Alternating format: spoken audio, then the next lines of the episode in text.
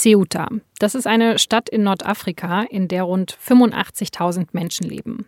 Aber obwohl diese Stadt komplett von Marokko umgeben ist, gehört sie offiziell zu Spanien und damit zur Europäischen Union.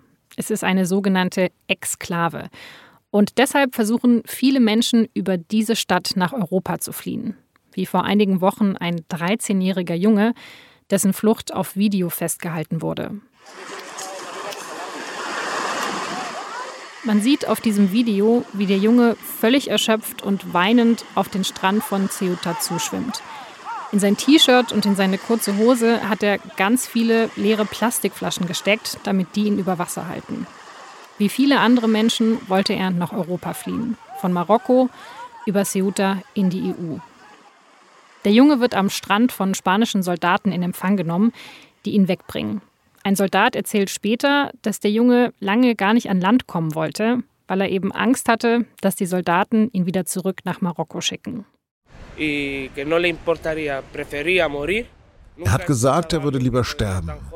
Ich habe so etwas noch nie von einem jungen Menschen gehört. Dass er lieber sterben würde, als zurück nach Marokko zu gehen.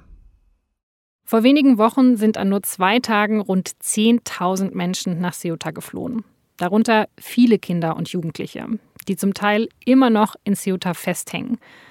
Warum die Lage dort überhaupt so eskaliert ist, das erklärt mir in dieser Folge meine Kollegin Karin Janka, die für die SZ aus Madrid berichtet. Aber Ceuta ist ja nur ein Beispiel dafür, wie prekär die Lage an den Außengrenzen von Europa gerade ist.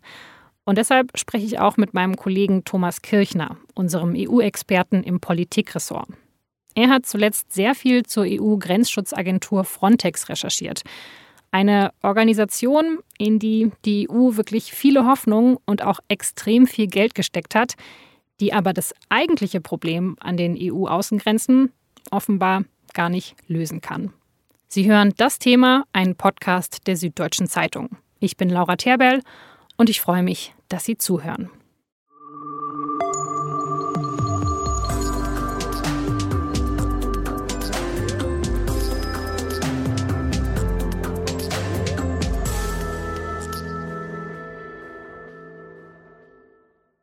Karin, Ceuta hat ja eine ganz besondere Lage. Die Stadt, die liegt zwar in Nordafrika, aber sie gehört zu Spanien und damit auch zur EU. Ist das auch der Grund, wieso so viele Menschen die Grenze gerade da überqueren? Genau, also es ist äh, grundsätzlich so, dass viele Migranten und Flüchtlinge natürlich es nach Europa zieht und nachdem Ceuta erreichbar ist, also rein geografisch erreichbar ist, weil kein Meer dazwischen liegt oder nur ein kleiner Streifen Meer zu überwinden ist, ist es ein Ziel für viele, dorthin zu kommen. Hm. Aber wie kann ich mir dann überhaupt, also wenn so viele Menschen diese Grenze überschreiten wollen, wie kann ich mir dann überhaupt diesen Grenzübergang vorstellen? Also so eine, ich weiß nicht, also ein Ort, der am Meer liegt, den wirklich abzuriegeln, das stelle ich mir relativ schwer vor. Der Ort ist durch einen mehrfach befestigten Grenzzaun von Marokko getrennt. Also äh, es gibt einen sehr hohen Zaun, den kann man also nicht einfach äh, übersteigen, nicht einfach so drüber klettern. Das schaffen nur sehr wenige. Und dieser Zaun ist natürlich auch äh, schwer bewacht. Er endet am Mittelmeer und ragt dort ähm, noch weit ins Meer hinein. Also so ähm, sechs, sieben Meter in etwa ist da noch so ein Steinwall aufgeschüttet worden, der ins Meer hineinragt, den man also auch umschwimmen muss, weil auch dort oben auf diesem Wall dieser Grenzzaun weitergeführt wird. Und was machen die spanischen Behörden? Also wie gehen die mit den Menschen um, die es dann über diese Grenze schaffen?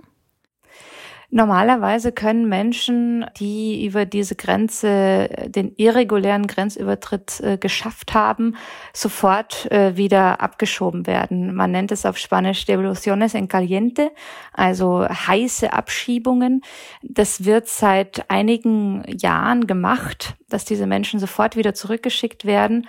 Und da gab es ähm, im Februar 2020 ein Urteil vom Europäischen Gerichtshof für Menschenrechte in Straßburg, die diese Form der Eilabschiebung für legal erklärt hat im Fall von erwachsenen Migranten.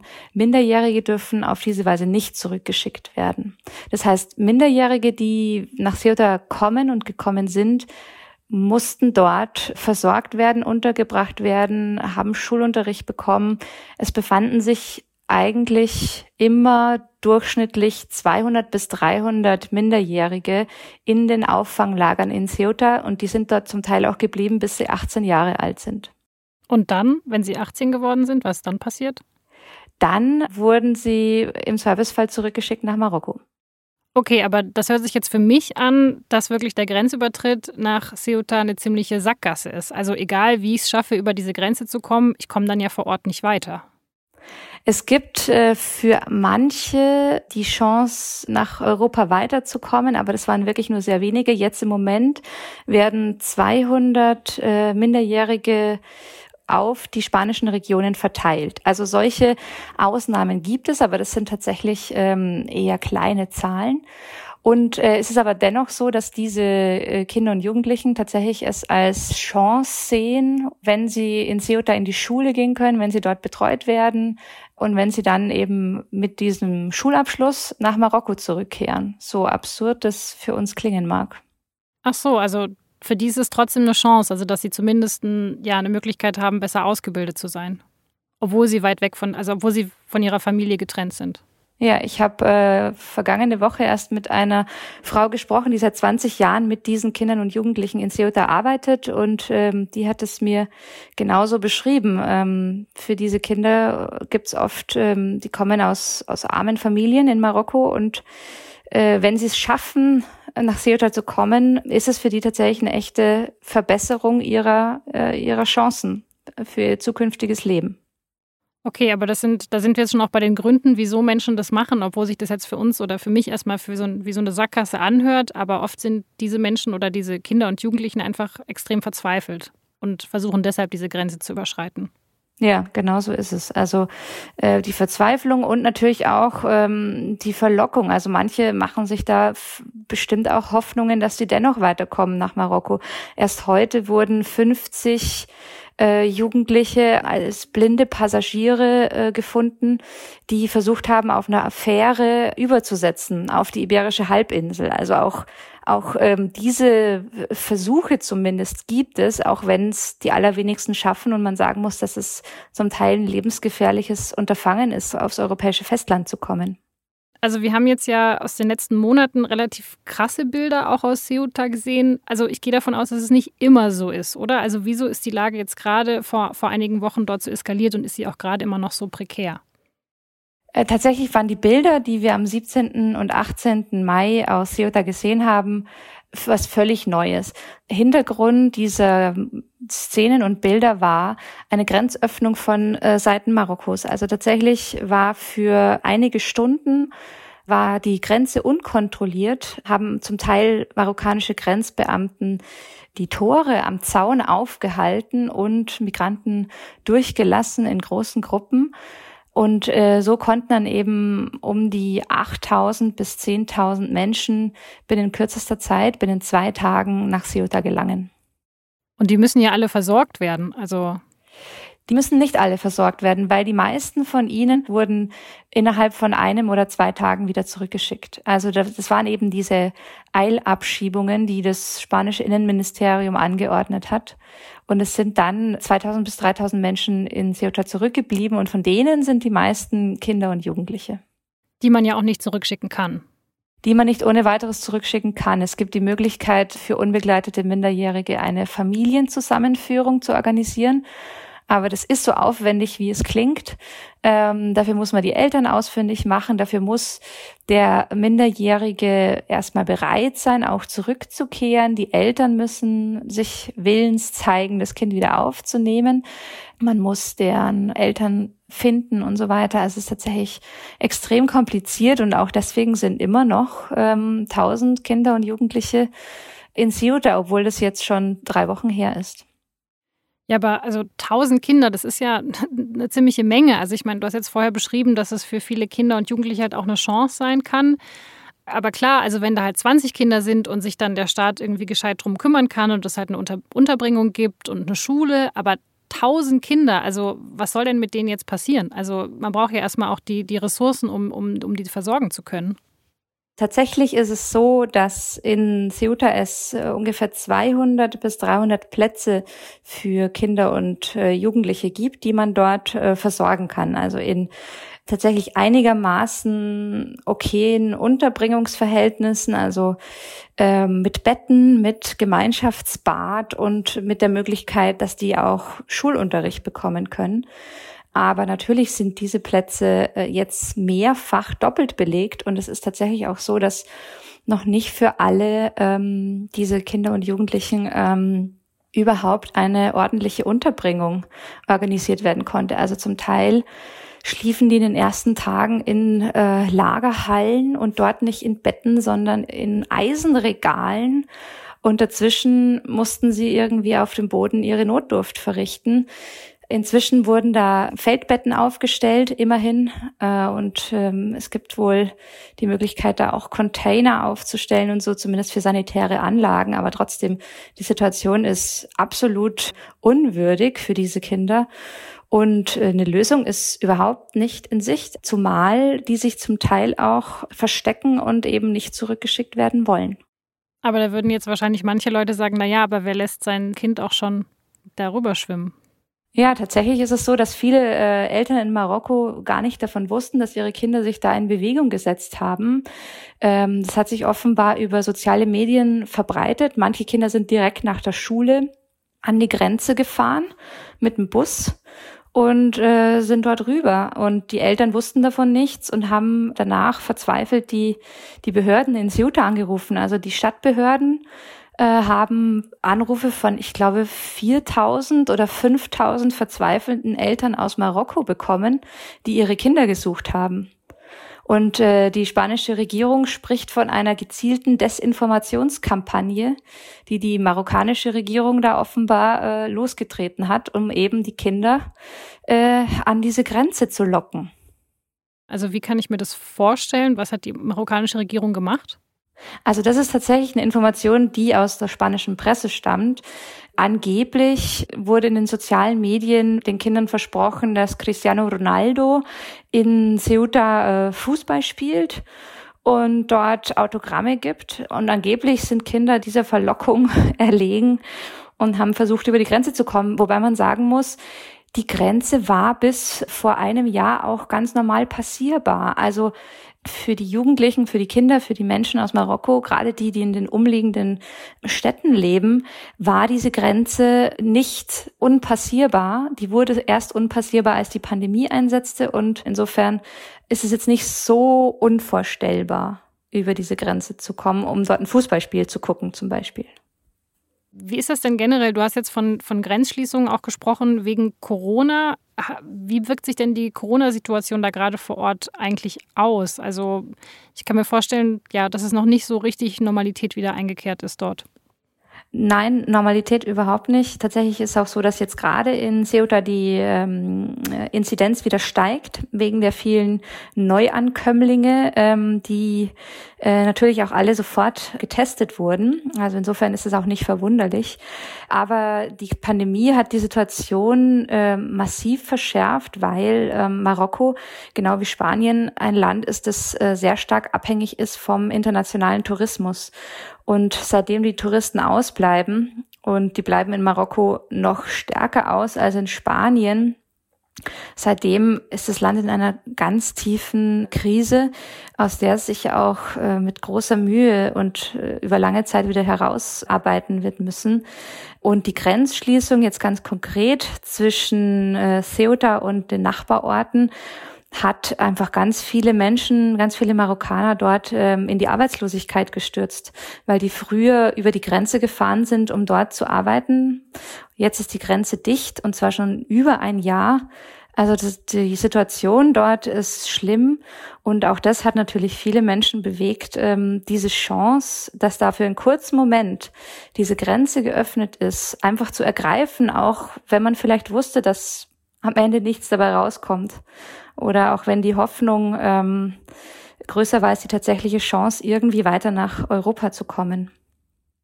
Aber Corona und diese schlimme wirtschaftliche Lage in Marokko, das war nicht der Grund, weshalb die marokkanischen Grenzbeamten die Grenze aufgemacht haben. Nee, das war äh, nicht der Grund. Der Grund war der Westsahara-Konflikt. Äh, und äh, der Grund, warum aber so viele Menschen sich plötzlich in Bewegung gesetzt haben, war die Verzweiflung dieser Menschen.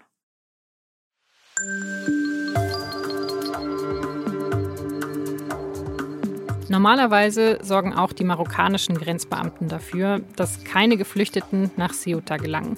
Aber im Mai haben sie ja, wie gesagt, auf einmal sehr viele Menschen einfach durchgewunken. Der Grund dafür ist ein diplomatischer Konflikt, den ich ganz kurz erklären muss. Konkret geht es dabei um das Westsahara-Gebiet. Das liegt südwestlich von Marokko und grenzt auch direkt daran an. Bis 1975 war dieses Gebiet eine spanische Kolonie. Danach hat aber Marokko darauf Anspruch erhoben und Marokko besetzt dieses Gebiet auch zu großen Teilen. Marokko möchte, dass auch international anerkannt wird, dass eben dieses Westsahara-Gebiet zu Marokko gehört. Die USA, die haben das Anfang dieses Jahres sogar gemacht. Das war Donald Trump in seinen letzten Wochen im Amt. Aber die EU zum Beispiel, die hält sich da sehr zurück. Und Spanien eben auch. Das liegt auch daran, weil es in dem umstrittenen Gebiet eine Unabhängigkeitsbewegung gibt. Die sogenannte Befreiungsfront Polisario. Im April ist die Lage dann eskaliert, weil Spanien einen der Anführer von dieser Befreiungsfront in einem ihrer Krankenhäuser behandelt hat. Für Marokko gilt er als Kriegsverbrecher und deswegen wurde das als eine absolute Respektlosigkeit aufgefasst. Und um jetzt in diesem diplomatischen Streit Druck auszuüben, hat sich Marokko eben entschlossen, die Grenzen zu öffnen, um damit Spanien quasi zu erpressen. Eine riskante Strategie, die Karin auch für nicht besonders vielversprechend hält.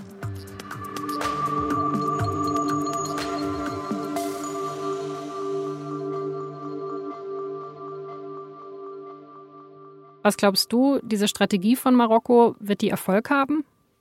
Ich würde nicht glauben, dass die erfolgreich ist. Also die spanische Regierung zumindest äh, gibt sich hart in den Sachen dieser, dieser Grenzöffnung und versucht gleichzeitig auch ähm, den Ton zu mäßigen in allem, was mit Westsahara zu tun hat, was auch damit zusammenhängt, dass ähm, Westsahara, bevor es von äh, Marokko besetzt wurde, unter spanischer Hoheit stand.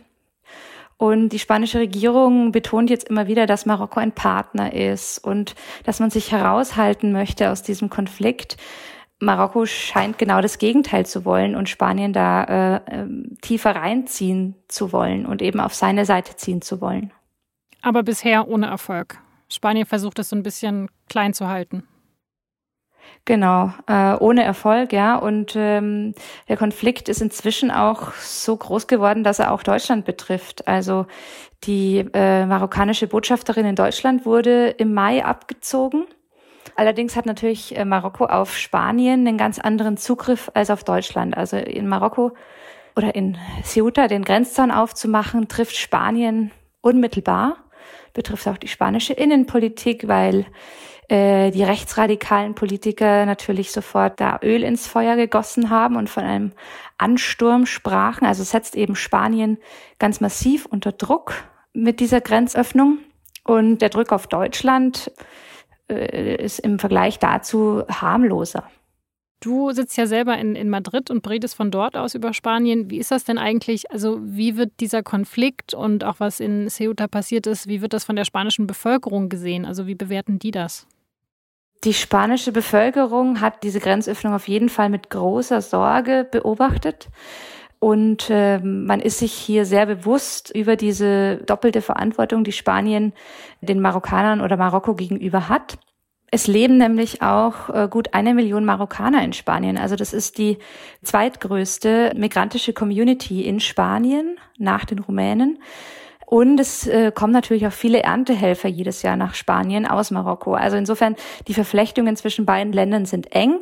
Die Menschen hier in, äh, in Spanien äh, wissen auch um die eigene Abhängigkeit von Marokko in, in dieser wirtschaftlichen Hinsicht und äh, haben jetzt diese Grenzöffnung als tatsächlich, viele haben das als Aggression wahrgenommen, als Versuch der Erpressung und ähm, als ein Spiel mit dem Leben von Kindern. Also für die Kinder vor Ort ist die Situation total furchtbar, aber irgendwie zeigt doch dieses ganze Beispiel eigentlich ganz gut, dass die EU-Außenpolitik an den Grenzen einfach nicht funktioniert. Also es sollte doch eigentlich eine europäische Lösung geben, die auch solche Situationen verhindert. Aber es hängt dann doch sehr stark von den einzelnen Ländern ab. Und wenn dann so ein diplomatischer Konflikt reinkommt zwischen Spanien und Marokko, der mit Migration eigentlich überhaupt nichts zu tun hat, ja, dann, dann passiert sowas, wie jetzt eben in Ceuta. Das ist doch irgendwie nicht so richtig optimal. Ja, dieser, ähm, dieser Konflikt jetzt zeigt für mich total deutlich, wie abhängig die Abschottungspolitik der EU davon ist, dass andere Länder den Europäern die Migranten äh, vom Leib halten. Und ähm, der Konflikt zeigt auch auf der anderen Seite, dass Marokko inzwischen nicht mehr davor zurückschreckt, auch die eigene Bevölkerung als Druckmittel einzusetzen.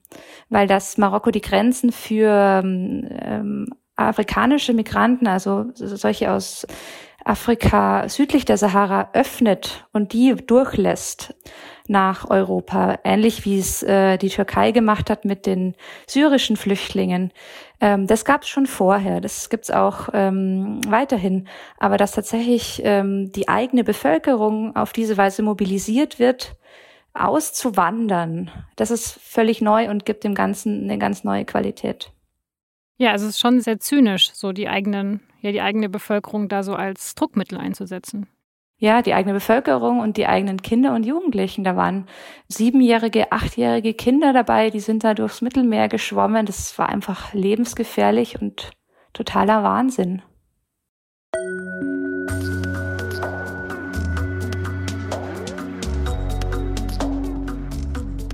Für die Situation in Ceuta gibt es noch keine Lösung.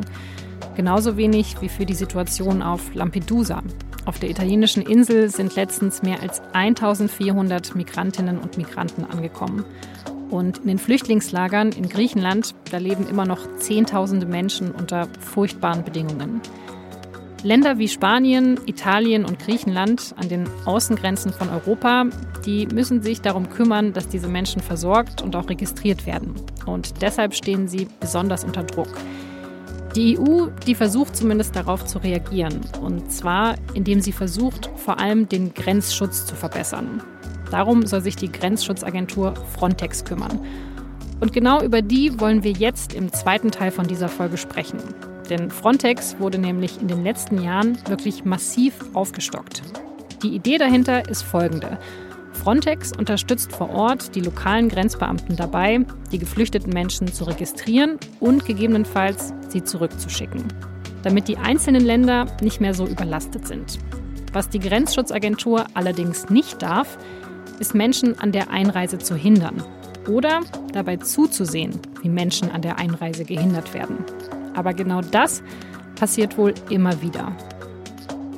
Wieso Frontex an seiner eigentlichen Aufgabe scheitert und wie sich das ändern ließe, darüber habe ich mit meinem Kollegen Thomas Kirchner gesprochen. Er hat für die SZ als Korrespondent in Brüssel gearbeitet und berichtet auch jetzt aus München über EU-Politik.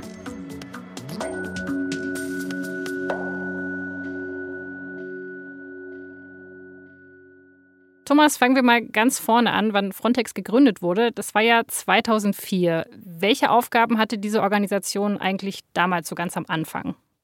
Ja, da ging es darum, die, es war eigentlich eher so eine Koordinationsaufgabe, also die Anstrengungen der Mitgliedstaaten zu koordinieren, so bei der ähm, so Risikoanalysen auch zu liefern, Informationsaustausch. Und man wollte eben gemeinsam gegen Probleme an den EU-Außengrenzen vorgehen, so Menschenhandel, Schleuserkriminalität, Terrorismus, solche Sachen. Da sollten die helfen. Genau, also heute ist ja Frontex sehr viel größer. Ähm, wieso hat sich diese Organisation so verändert?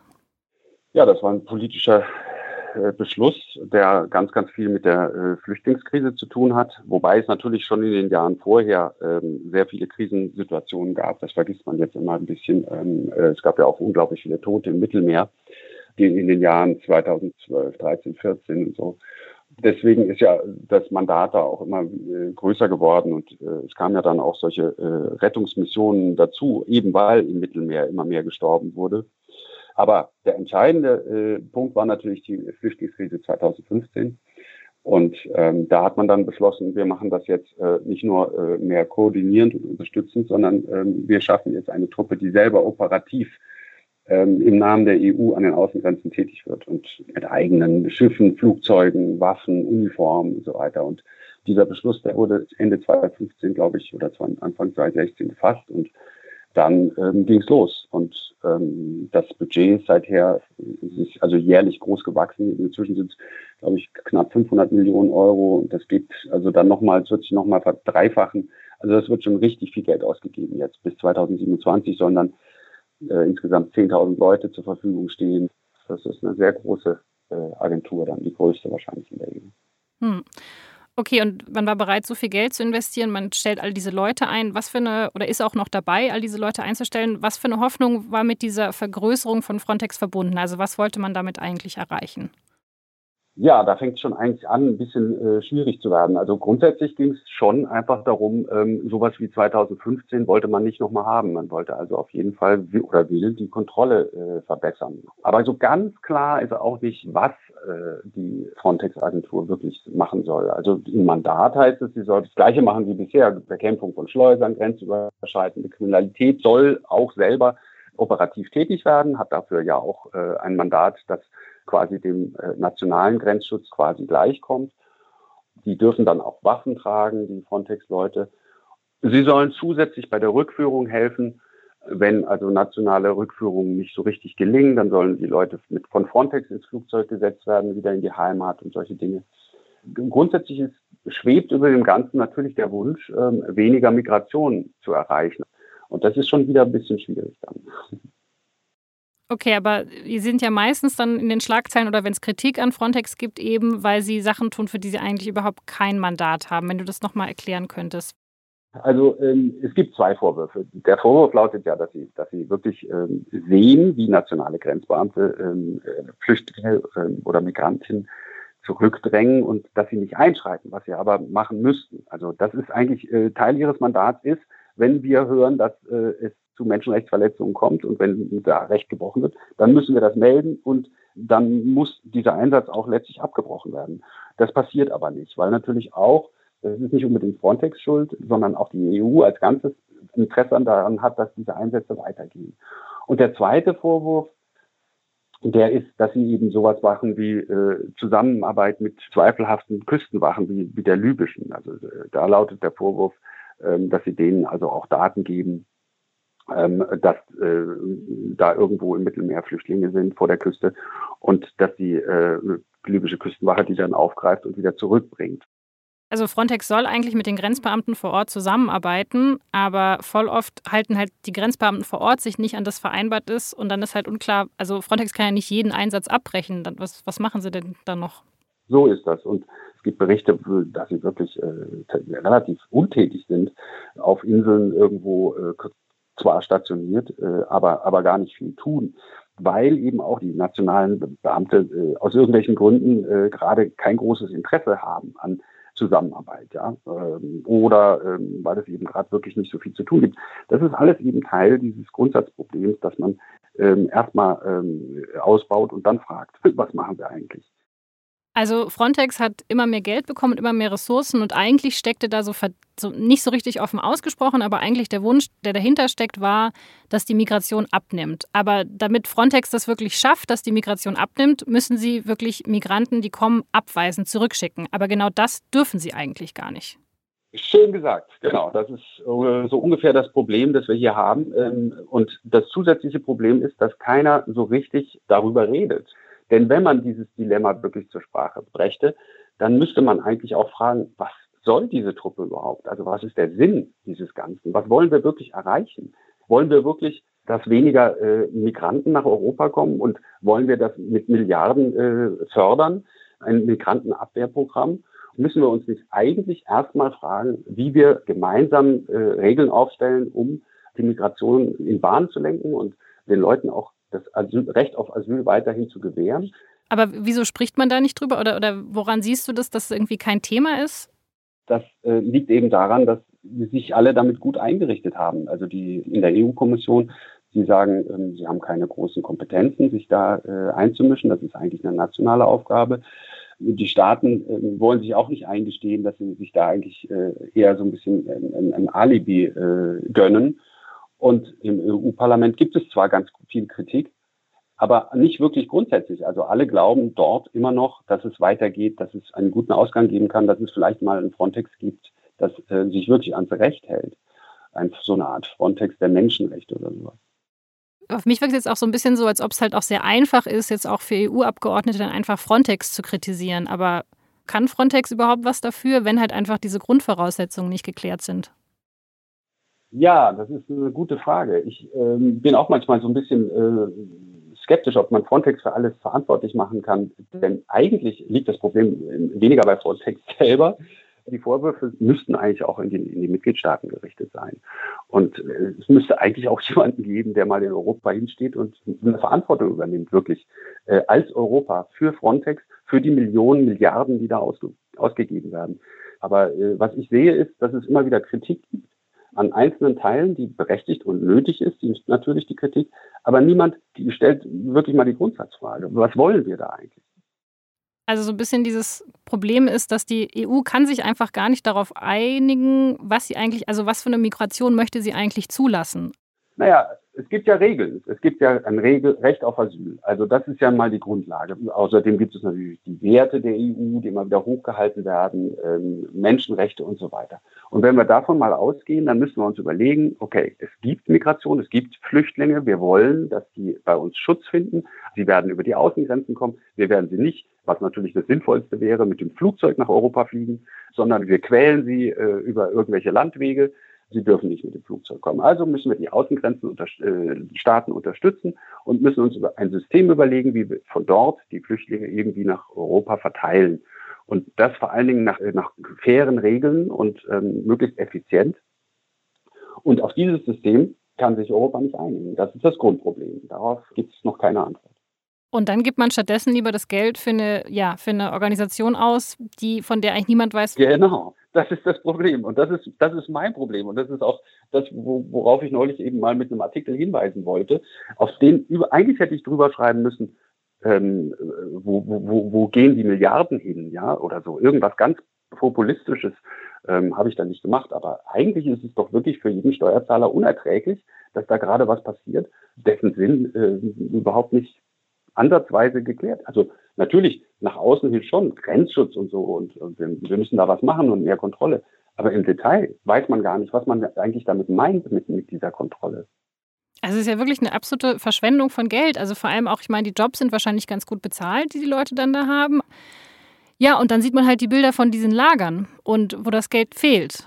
Ja, es ist, äh, ähm, das ist eben so ein bisschen dieses Problem, dass wir hier ähm, eine Reaktion haben in der EU, die alle Interessen irgendwie befriedigt, nur letztlich ähm, nicht wirklich sinnvoll ist. Also so, so mein Verdacht. Frontex dient den Mitgliedstaaten, die können sagen, wir, wir tun doch was gegen die illegale Migration. Ja, wir, wir bekämpfen die doch. Wir haben doch da Grenzbeamte.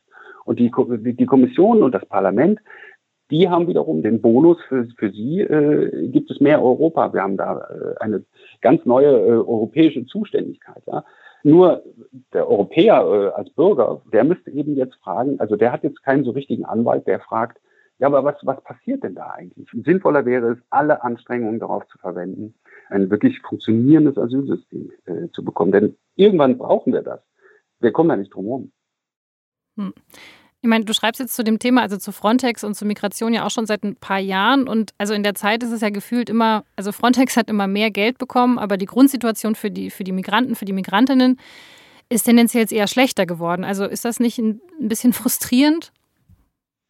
Es ist frustrierend, aber ich sehe keine Lösung. Also ich, wir haben natürlich auch da ganz, ganz unterschiedliche Interessenlagen. Also es gibt äh, eben auch Länder, äh, sagen wir mal jetzt in Osteuropa, Länder wie Ungarn oder so, die wollen einfach wirklich nur Zäune errichten. Das ist das, was Viktor Orban seit Jahren sagt. Wir wollen überhaupt keine Migranten. Ja. Wir wollen einfach, dass niemand kommt. Und entsprechend verhält er sich auch.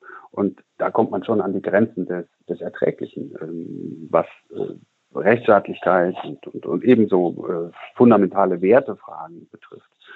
Insofern ist es eben schwer vorstellbar, dass das wirklich eine europäische Lösung wird. Im Zweifelsfall, also europäisch im Sinne, dass alle mitmachen. Im Zweifelsfall wird es wahrscheinlich eben doch einige Staaten geben, die das zusammen äh, veranstalten. Möglichst viele natürlich. Ich glaube, das ist im Moment auch die Erwartung, die in den, äh, in den Hauptstädten, äh, zumindest in Berlin und, und, und Paris oder so, vorherrscht, dass man das eben jetzt irgendwann äh, in absehbarer Zeit zusammen machen wird. Mit denen, die mitmachen wollen. Eine Koalition der Willigen.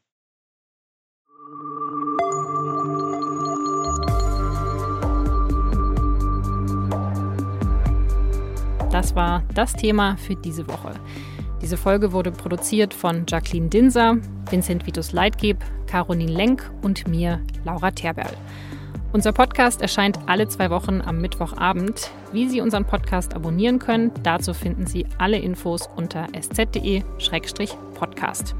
Ich wünsche Ihnen noch eine schöne Woche, bedanke mich ganz herzlich fürs Zuhören und bis zum nächsten Mal.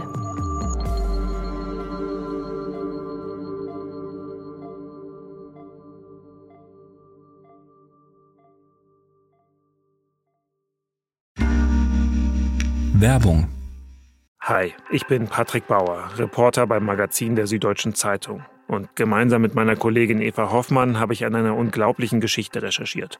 Tom und Jana denken, sie ziehen mit ihrem kleinen Kind zu einer liebevollen Gemeinschaft. Aber sie landen in einer Gruppe, in der Menschen manipuliert und psychisch und physisch fertig gemacht werden. Wie schafft es die Familie da wieder raus? Im Schattenkloster. Chronik einer Gehirnwäsche ist ein SZ Plus Podcast in Zusammenarbeit mit Audible. Jetzt auf sz.de slash Schattenkloster.